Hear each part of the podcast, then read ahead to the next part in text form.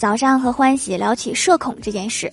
突然想起有一天上班我发现前面是公司同事我就故意慢慢走怕追上他结果发现他走得好慢再往前一看原来他前面也有一个同事。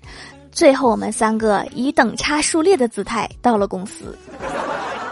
社恐扎堆儿还是有好处的绝对不会互相冒犯冥冥之中自有默契。